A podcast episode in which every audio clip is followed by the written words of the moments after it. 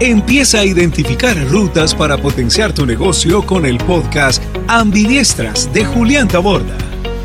Buenas prácticas para modernizar el presente y construir el futuro de tu negocio. Bienvenidos. Hola, un saludo muy especial. Espero te encuentres muy bien y te agradezco tomarte el tiempo para escuchar este episodio número 4. Hoy conversaremos sobre cuatro prácticas que pueden implementar las grandes compañías, eh, los grupos económicos o los corporativos para tener un mejor relacionamiento y un mejor acercamiento con emprendedores o con empresas emergentes que pueden complementar las capacidades que necesitan los corporativos para desarrollar sus estrategias de crecimiento. Este proceso tiene también la intención de ayudarles a las empresas medianas y grandes y a los mismos emprendedores a superar dos dificultades que desde mi experiencia en consultoría y mentoría he identificado. Uno, y es que a veces las empresas grandes eh, trabajan estos temas de, emprendimiento o se, o se acercan a emprendedores más por moda, quizás sin una estrategia muy clara y lo hacen más porque ven que otras empresas pues están en el ecosistema de, de innovación o en su entorno lo están haciendo y pues surge como la curiosidad de venga, yo también lo quiero hacer, pero a veces salen sin tener estrategias claras de qué es lo que esperan conseguir en ese relacionamiento con emprendedores o con empresas más emergentes. La segunda razón que estoy identificando es desde los emprendedores, donde también a veces los veo desgastados porque pues los mismos corporativos empiezan a activar conversaciones, entonces venga emprendedor, preséntese con mi comité de gerencia o con la junta directiva o con un equipo interno pues, de directivos, pero como no hay una estrategia clara desde la empresa grande o desde el corporativo, a veces lo que hacen es activar conversaciones con emprendedores y los van agotando, les hacen perder tiempo. Entonces, en ese sentido, hay una, hay una invitación, cuatro pasos muy concretos para que este proceso sea más organizado. Estos pasos podemos llamarlos, el primero es impactar, el segundo es identificar, el tercer paso sería conectar y el cuarto paso sería interactuar. En el primer paso de impactar, pues básicamente hay como tres actividades y es desde el corporativo tener muy claro cuál es la estrategia de crecimiento que tiene la compañía y en el marco de esa estrategia cuáles son las capacidades requeridas, es decir, qué es lo nuevo que la empresa necesita para poder desarrollar ese nuevo negocio. Una vez que esas capacidades requeridas están claras, es importante saber cuáles de ellas son orientadas a capacidades requeridas para un modelo de negocio, cuáles están orientadas más hacia experiencia de cliente y cuáles capacidades requeridas están más orientadas hacia excelencia operacional. Finalmente, dentro de impactar, es muy importante entender si esas capacidades requeridas, esta empresa grande o el corporativo las quiere adquirir de forma transaccional o de forma relacional. ¿Qué significa eso? Y es transaccional y es que quiere identificar una empresa más pequeña o un emprendimiento para, para comprarlo, para de pronto invertir en él.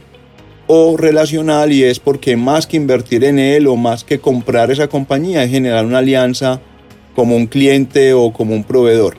Entonces este primer paso eh, lo llamamos impactar porque es definir desde el corporativo o desde la empresa mediano grande que realmente quiere impactar en su estrategia de crecimiento con, este, con esta relación de, con este emprendimiento o con esta empresa más pequeña que provea unas capacidades que hoy no tenemos desde la empresa grande. El segundo paso es identificar y aquí básicamente es desarrollar tres actividades. La primera es reconocer el ecosistema emprendedor que, hay en la ciudad o en la región donde opera esta empresa grande o el corporativo pues o el grupo económico. Lo segundo es dentro de ese ecosistema de emprendimiento, de ciencia, tecnología e innovación, identificar cuáles son las entidades que apoyan el desarrollo de emprendedores, cuáles son las entidades que están muy en función de acelerar compañías, de crear o ayudar o, impulsar la creación de nuevas empresas. Y tercero, y es dentro de, ese, dentro de esas entidades, uno, incubadoras, aceleradoras de empresas o redes de empresarios. Y estas redes de empresarios normalmente están conectadas con algunos gremios o están articuladas algunas entidades más de desarrollo empresarial, que algunas entidades de estas serán públicas, otras serán como, una, como, como un mix entre público y privado, u otras entidades de desarrollo empresarial son netamente privadas, pero que ya pueden empezar a tener conversaciones con los corporativos para entrar ya de lleno o entrar con más, con más deliberación a conocer estas entidades qué tipo de emprendimientos están apoyando. El tercer paso dentro de esta estrategia o estas prácticas que les sugiero para tener un buen relacionamiento desde los corporativos con emprendedores es lo que llamo conectar.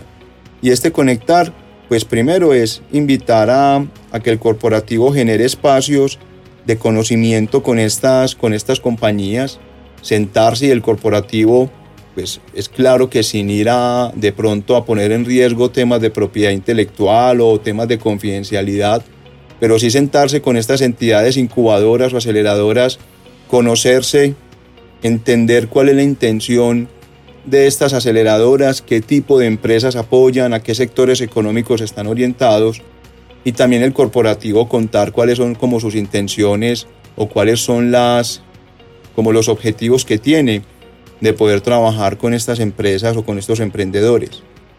Y un segundo paso dentro de conectar o una segunda actividad dentro de conectar y es que eh, se invite al equipo directivo, ¿cierto? Y es decir, que este corporativo invite a sus vicepresidentes o a sus gerentes de unidades de negocio a que se alfabeticen en qué significa relacionarse con un emprendedor, qué significa relacionarse con una empresa emergente, qué significa relacionarse con una empresa donde hoy está tratando de identificar el modelo de negocio ideal, donde apenas está entendiendo un poco por dónde pueden estar eh, eh, los, los canales para desarrollar el negocio, porque es que normalmente los líderes de los corporativos pero a veces son más orientados a, estar explotando y manteniendo el negocio del hoy y no tanto eh, con la cercanía de, de, estar desarrollando nuevos emprendimientos. Entonces, aquí es importante como, y entiéndame bien la palabra, como alfabetizar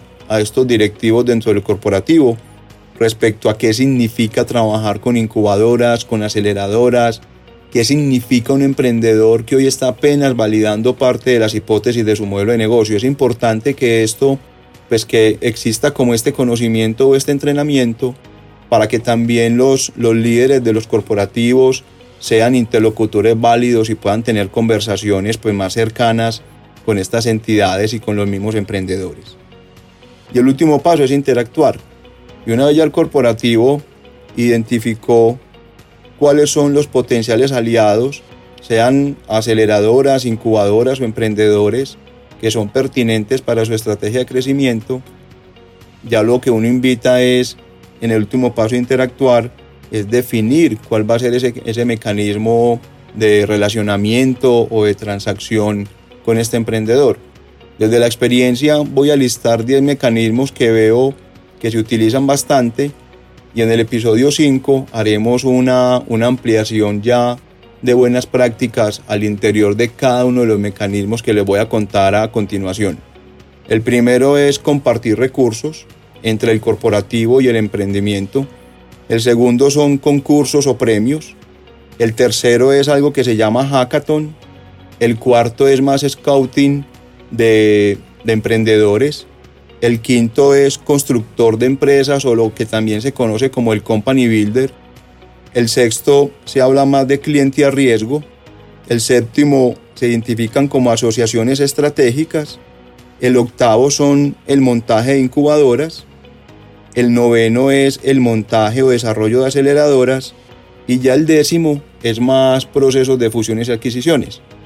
Entonces aquí hay unas 10 formas en que la empresa una vez tiene claridad sobre cuál es el aliado, cuáles son las, las posibilidades para trabajar juntos. Espero entonces con este episodio haber dejado algunas ideas que les permitan a los corporativos eh, tener conversaciones o activar conversaciones sobre cómo aproximarse mejor a los emprendimientos y para los emprendedores también de pronto tener claridad sobre cuál es una práctica que pueden incluso ellos mismos sugerirle a los corporativos que están hoy eh, identificando como potenciales inversionistas. Como siempre, les agradezco mucho el tiempo que se toman para escucharnos. Espero que estén siendo útiles estas ideas que compartimos en, en los episodios. Un fuerte abrazo y nos vemos en el próximo episodio. Muchas gracias. Y hasta aquí el episodio de hoy del podcast Ambidiestras. Si te ha gustado, gracias por compartirlo. Te espero en el próximo con más buenas prácticas.